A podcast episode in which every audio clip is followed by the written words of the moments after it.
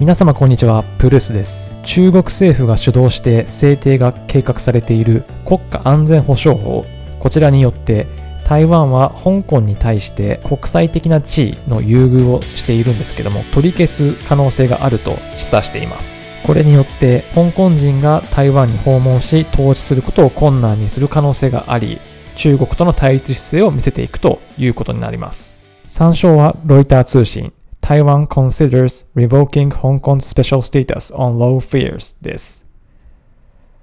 詳細についてお伝えします。China's planned national security law may prompt Taiwan to revoke the special status it extends to Hong Kong, President Tsai Ing-wen said, a move that could anger Beijing and make it harder for Hong Kongers to visit and invest というふうに伝えています。 内容としましては先ほどの中国政府が制定を計画している国家安全保障法、こちらの成立を目指していることによって、台湾は香港に対して、もしこちらの法律が制定された場合、香港に考慮している国際的な優遇している地位を取り消す可能性があると、蔡英文総統は語りました。中国は昨年から香港で行われている反政府抗議活動の最中、香港を中国が統治する都市として正式かつ強権的に認めさせる新しい法律を香港に提案していて、すでに香港内で大きな話題を呼び騒乱を引き起こし、また西側諸国からの非難を浴びています。反政府抗議活動を行っている民主派のデモ隊は、自分たちと同じ意思を持つ民主的な国である台湾において広い支持を集め、まあ、こちらシンパシーというふうに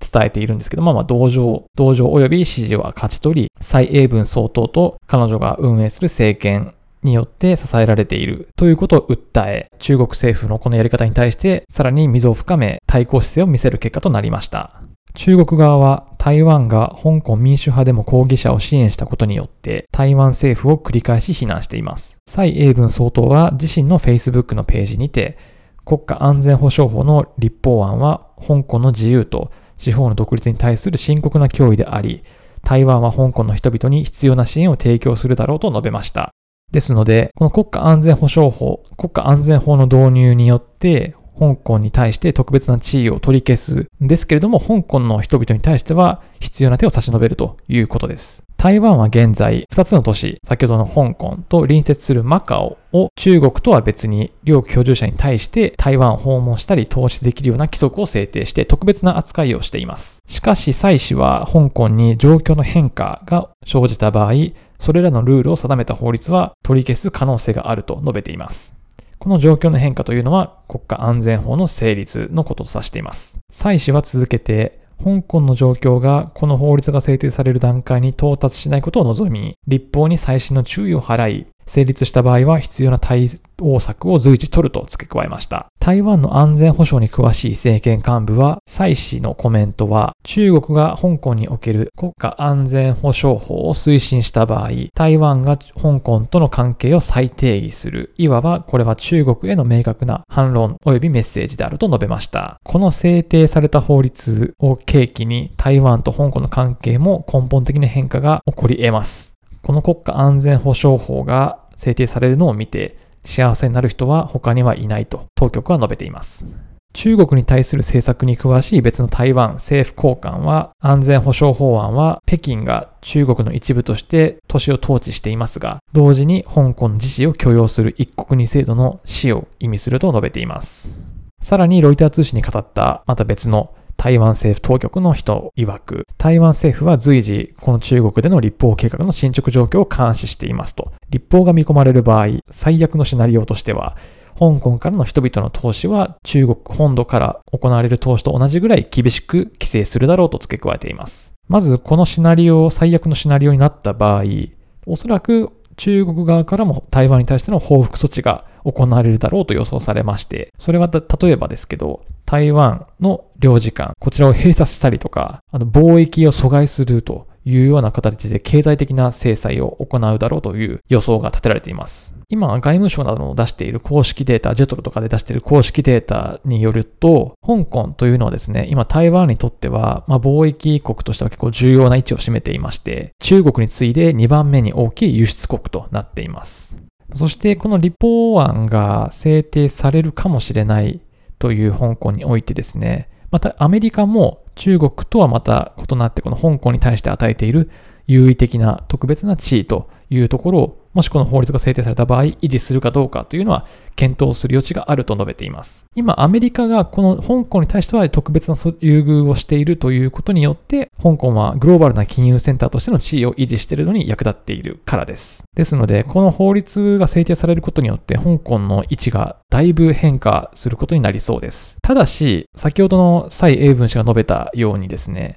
政治的な理由で安全と自由が脅かされていくであろう香港市民に対しては、台湾は必要な援助は提供し続けるというスタンスを崩さないだろうと。これは香港の人々をあの助けることによって中国を我が物顔をやりたいようにやらせることで彼らだけが得をするという状況を作らないためだというふうにしています。で、実際にこのまあ、裏とか、どういった経路かわからないですけども、つてを使って香港から台湾に移民した人の数というのは、2020年に入って4ヶ月で2300人、前年対比で150%増加したということになっています。ですので自分たちのやっぱ脅威を感じて台湾という民主的な国に逃げたい、今香港が中国に脅かされていると事実がより大きく鮮明になってきているということになります。国家安全保障法についてちょっとご説明していきたいと思います。国家安全保障法、中国が制定を目指している法律についてでは、中国は香港における扇動や破壊行為を禁止することを目的とした新しい国家安全法の導入です。民主化を求める活動家たちは実際に導入されれば香港ににおける自由な言論が奪われ高度な知事が脅かされ香港の終わりを迎えることになるのではと懸念を挙げています。で、中国側からすれば、この扇動や破壊活動の禁止をすることで、香港の民主を守るとか、平和的な自治を維持したいからとか、そういう理由で多分、あの、制定を目指しているんですけども、実際にやっていきたいという彼らの目的は、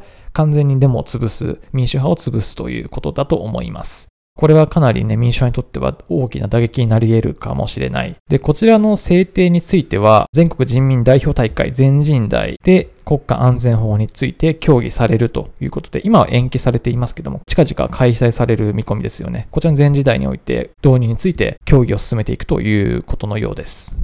アメリカなどの西欧列国もですね、同法の導入ということによって、香港の自治というのは奪われる可能性が高いと香港の自治における、まあ、中国の果たすべき義務、これは一国二制度のことを指していますけども、これを非常に不安定にして弱体化させる可能性があるというふうに指摘しています。法律における、まあ、支持者というのは、まあおそらくこれは政府側の人間のご意見主張かなと。で、反対派としては先ほどの民主派のデモの人たちが自由の行動を奪われ、言論を奪われることがすごく不安だということです。2019年香港においては犯罪容疑者の中国本土に対して引き渡しを可能にする逃亡犯条例の改正案をめぐって抗議活動が行われました。まあ、これは次第に暴力化していっていましたが、この法律は立法会で審議が中断され、最終的には撤回なされましたよね。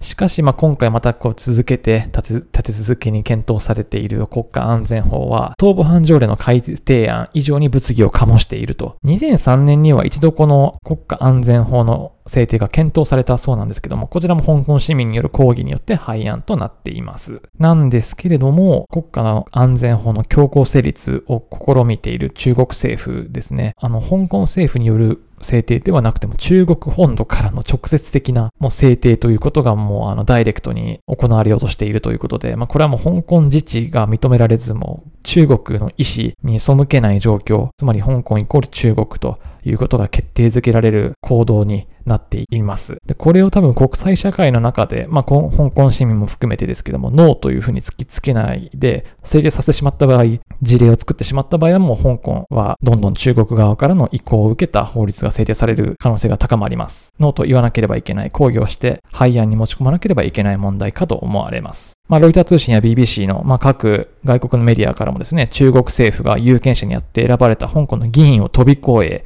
法改正ができるということは、これまで以上にですね、民衆における先導的な状況をもし、もっと生み出す結果になるだろうというふうに予想しています。ということで、まあ、矢継ぎ早に東部半条例の改定案、そしてコロナ国家安全保障法ですね、香港における自治を脅かす問題となっています。なので、引き続き香港の情勢というのは予断を許さない状況になってきています。で、最後に台湾の貿易データですね、をご紹介したいと思います。仮に台湾が香港との関係を切ろうと一旦この優遇措置をやめようとした場合、中国側からの報復として交易を取りやめようという阻害の行為が行われる可能性がありますが、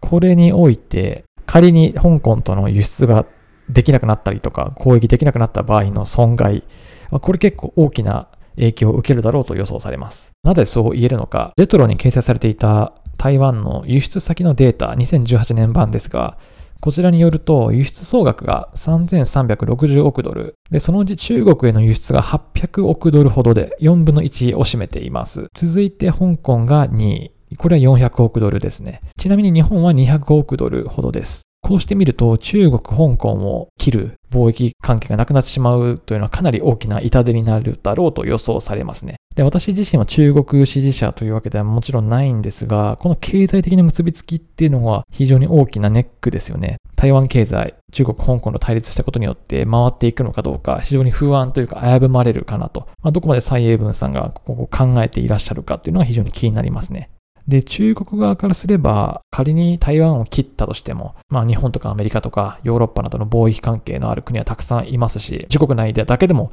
経済回っている状態なので、これは長期的に対立して台湾との貿易をなくそうというふうにしても問題はないと見ている方も多いと思います。いずれにしても経済的なパワーを持つ中国に対して逆らうことが難しい状況であり、まあ、これが政治に反映されると台湾も折れざるを得ないという悲しい状況も考えられます。皆様、いかがでしたでしょうか？倫理的に考えれば香港の高度な自治を完全に無視した強硬的な姿勢を見せている中国に対しては反発はもちろん起こり得ます。この根本にある問題って、やっぱその経済的なパワー、資本的な力を持つ人がどれだけ、